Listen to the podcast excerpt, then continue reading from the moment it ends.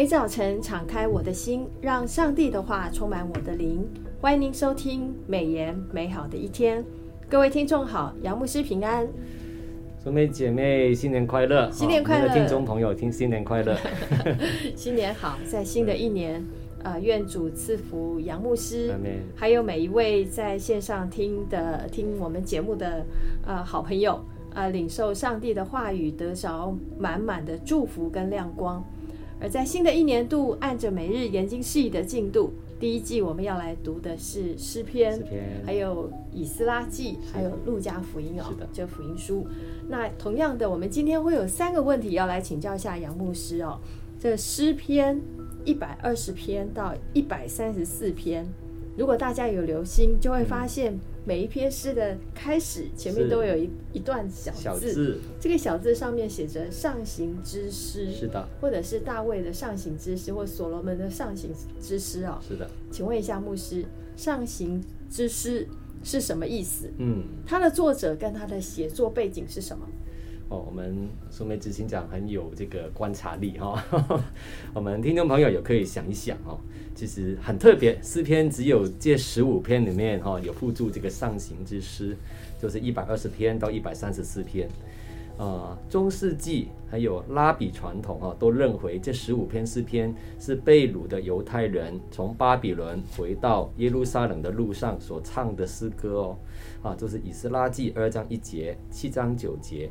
但也有人解释哈，上行之诗这四个字原文啊是指登上圣殿的台阶，故又作登阶之诗哈，也就是被掳归回耶路撒冷圣殿的立位人，他们从女院哈，圣殿外头有个女院，走上以色列院的一个十五级梯阶，他他上去的时候，台阶的时候所唱的诗歌。不过，大多数的呃圣经学者都相信，指的是朝圣者在每年的三大宗教节期哈，上行往耶路撒冷或西安的时时候所吟或所唱的诗歌，这就是上行之诗的写作背景哦。哦，那为什么以色列每家人都要一年三次在圣殿朝见神呢？因为这规定与农业立法。跟除孝节、收割节、收藏节，哈，这三个主要的收割节日相连的。那这个宗教的责任，同时也是呃四级，哈，啊，解决这个诉讼、订立婚约，以及身体跟灵性上啊，就是沾染这个不洁的人进行洁净之礼的机会啊。所以这十五篇上行之诗的作者。有四篇，四篇是有标明的，哦，那其中有大卫所写的，就是诗篇二一百二十二篇，还有诗篇一百二十四篇，还有一百三十一篇，还有一百三十三篇，哈，那有一篇大家也注意到，哈，就是靠近中央的地方。诗篇一百二十七篇，大家猜一猜是谁写的？所罗门。对，所罗门所写的哈，大卫的儿子所写的。其余十篇的诗篇作者就不具名了，无从考察。有可能是斯西加王、以希拉啊文士、哈该先知、撒加利亚先知、哦尼西米或大卫或其他立位人的著作。所以上行之诗。就是有有可能是来自贝鲁的，嗯，呃，那个时期写的，对，哦，有可能是在这个呃三个节期要往西安山、往耶路撒冷圣城朝朝拜的时候的那个路程，没错，哇，所以有越来越往上走的意思哈。是的。好，第二个问题，我想请问一下杨牧师，就是诗篇一百二十到一一百三十四篇的诗篇，这十五篇的上行之诗。有不同的主题，那这提醒我们基督徒什么？是，它是一个非常漂亮的 charm 结构哈，就好像是一个呃箭头往右的那个帽子哦，就是它是一个箭头箭头往右的那个帽子哦，这个箭头的那个形状。它最重要的那个那一篇就是一百二十七篇哦，就是所罗门王的，对，那是非常有意思的哦。那其实有一本著作哈。很有很有帮助，帮助我们可能已经绝绝版了，叫做诗篇手册。它是呃苏佐扬牧师哈，不晓得大家有没有听过这位牧师？他已经回天家了。他所编著的诗篇手册，他提到这十五篇诗篇是以色列人每一年赴逾越节大祭礼时，哦，由个人家中到耶路撒冷路上所唱的诗歌。那所以也称为年祭年年歌哈。那就是第一个是过年的年，第三个字是联合的联，联祭年歌哈。那这十五篇的诗，大家都以祈祷开始的，追忆当年离家在异邦的经历，然后，呃，在圣殿当中赞美神结束，而各篇诗都表达了对上帝殿宇的浓厚渴慕。啊，这十五篇诗篇共分五大段哦，每一段有三篇，每段的第一篇都说到以色列的痛苦。第二篇是说到耶和华的帮助，第三篇是说到耶路撒冷的平安、安全或快乐。那我们稍微表列一下，其实自己如果你有一个啊小小的编列的话，我们分这三类就是一百二十篇、一百二十三篇、一百二十六篇、一百二十九篇、一百三十二篇，就是第一个主题：以色列的痛苦。一百二十一篇、一百二十四篇、一二七篇、一三零篇、一三三篇是耶和华的帮助，啊，最后五篇是一百二十二篇、一百二十五篇、一百二十八篇、一百三十一篇跟一百三十四篇是提到耶路撒冷的平安，啊，那这三个不同的主题提醒当时候处在痛苦敌对的环境下的信徒，神不会忽略他们的需要。他们确信上帝会日夜保护他们旅途的平安，没有什么可以分散神的注意力或阻止神看顾他的百姓，使他们到圣殿中朝见神的渴慕，会带出喜乐的盼望。这样的信息也是提醒今天处于生活困苦以及对战争恐惧发生的基督徒，神既能保护及帮助到那层。朝圣的以色列子民，他同样帮助今天处于恐惧、失望的基督徒依靠上帝，因为上帝也会注意我们的需要，供应我们所需要的话语，带领我们平安的到他的面前敬拜他。这个世界是有苦难的，在这但在上帝的帮助下，我们可以超越困难，得着平安的盼望。真正的平安是来自人对上帝的信心，因为只。只有在上帝里面哈，才有完全的平安。要想到找到心灵的平安，与人和睦相处，我们必须来到主的施恩桌前，得到这真正的平安。它的内涵呢，就是完完全、健康、公益、繁荣，还有受到保护。这个世界是不能给人这种平安的。是，所以这十五篇的诗篇。可以分成三啊五组，就是三篇三篇三篇这样子，然后可以有呃呃以色列的痛苦、耶和华的帮助跟耶路撒冷的平安，是。是我们的平安的源头是我们的神哈，没错，我们所有的平安都是来自于主耶稣。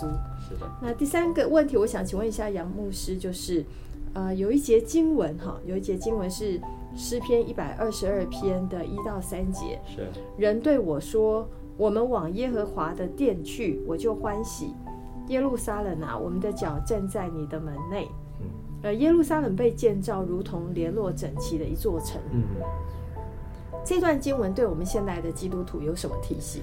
哦，那这一篇诗篇非常的重要哈。嗯，那一百二十二一百二十二篇有九节经文，这一篇是朝圣诗哈。是朝圣诗。那前面两节提到诗人前往耶路撒冷朝圣。朝圣者已经到了哦，耶路撒冷的圣殿里里面了哈，就是那个台阶。第二节有提到哈，他们踏上台阶了。那第三到第五节提到诗人称颂耶路撒冷。好，我们看第四节了，按照以色列的常例称赞耶和华的名。哦，那。最后你看看，就是以色列的男子哈，其实你看每年要三次要前往耶路撒冷过节哈，其实他是来自出埃及记二十三章十四到十七节，最后三节第六到第九节，诗人邀请人为耶路撒冷求平安哈，那就是为耶路撒冷代祷祷告。哦，很重要，就是第六到第八节。那我们来看啊、呃，第一节那边特别提到，人对我说：“我们往耶耶和华的殿去，我就欢喜。”啊，那在当时上圣殿是一件很困难的事哈，因为圣殿是在高山哈，那原路又很遥远。啊，从异地过来有很多的危险，嗯，那但是是他们很欢喜的一件事情哦。那作为一个朝圣者，那诗人参加了一年三次啊盛大宗教节日中的一次，他高兴的同上帝的百姓一起在殿中敬拜神。啊，这节经文提醒今天的基督徒，我们对上帝的态度决定了我们对敬拜的态度。如果我们还有未赦免的罪，或对上帝的爱心冷却的话，我们就会感到敬拜神是一个累赘。如果我们亲近神，喜欢到上帝的面前，我们就很想敬拜跟赞美神了。啊，美言的作者魏一琴传道哈，在一月二号的研经释义里面特别提到，朝圣者进城或绕行城墙的时候，看见耶路撒冷有如联络整齐的城，没有破口，自成一体。是稳固安全的所在，哈，就是一百二十二篇的二到三节，这种建筑的意义也引申到群体关系的联合，因为众支派都属于耶和华，借着一年三节到耶路撒冷敬拜的常例，哈，就是一百二十二篇的第四节，见证了整个群体的合一，这让我想到，无论在台北市啊、新北市啊，或在台湾的不同乡县市。都有联祷会的存在，是上帝奇妙的作为哦。那联祷会的功用是什么呢？其中一个就是连接当地地方教会的合一，来敬拜神，为所在的城市求平安。正如诗人在诗篇一百二十二篇的第六节所呼吁的：“你们要为耶路撒冷求平安，啊，爱你的人必然兴旺。”可见平安并非基于城墙的坚固，而是上帝的赐福。平安绝不限于没有争执，它的内涵是完全的、健康的、公益的、繁荣的，还有受到保护的。哦，兴旺呢是指宁静安逸哈，安稳、放松自在，是在内在平安带来的外在表现。嗯，我们要联合为所在的城市求平安，使上帝的旨意成就在这个城市跟我们中间。是，感谢主，我们刚好跨年了。是啊。那我们也发现很多教会，或者是呃呃这个各县市的政府，是呃教会也发挥很大的力量，就是为着城市，啊、呃，为着众教会，为着国家，为着土地，嗯，来祷告。是的，是在这个时候就特别的重要。是的，呃、当然每个时候都很重要，但是跨年是一个很重要的日子。没错，感谢主，感谢主，我们也刚啊、呃、为台北祝福过。是是。所以谢谢杨牧师今天的分享。我想问一下，杨牧师在跨年的时候有特别做了什么吗？哦，我有到中正纪念堂哦，就是三月十二月三十一号 这一天，最后一天参加一个跨年的台北 Blessing 的音乐晚会哈。是。那中间也看到读经会的啊 摊位哈。我们的服侍。对，我觉得很感动哈。那宗教会还有弟兄姐妹们哈一起来连接，还有啊。不是信耶稣的朋友哦，一起来赞助哦，一起来就是为台北这个城市来祝福，是，这是非常美的事情。是，感谢主，现场有超过四百五十位的弟兄姐妹，是用音乐哈来敬拜神，没错。呃，当天的音乐跟这个呃所有的弟兄姐妹，大家都是同心合一的摆上。是的，是，这是何等美好的一件事。阿门。谢谢，谢谢杨牧师。呃，我们每日研经释义呢，还是要提醒一下所有的订户，还有所有的听众朋友，如果第一季每日研经是你还没订的，我们这一季读的这个经卷呢，是诗篇第一百二十一啊到一百四十，还有以斯拉记跟路加福音，请大家千万不要错过。那今天美言美好的一天就分享到此，谢谢您的收听。愿上帝的话语丰富充满我们的生活，使大家福杯满溢。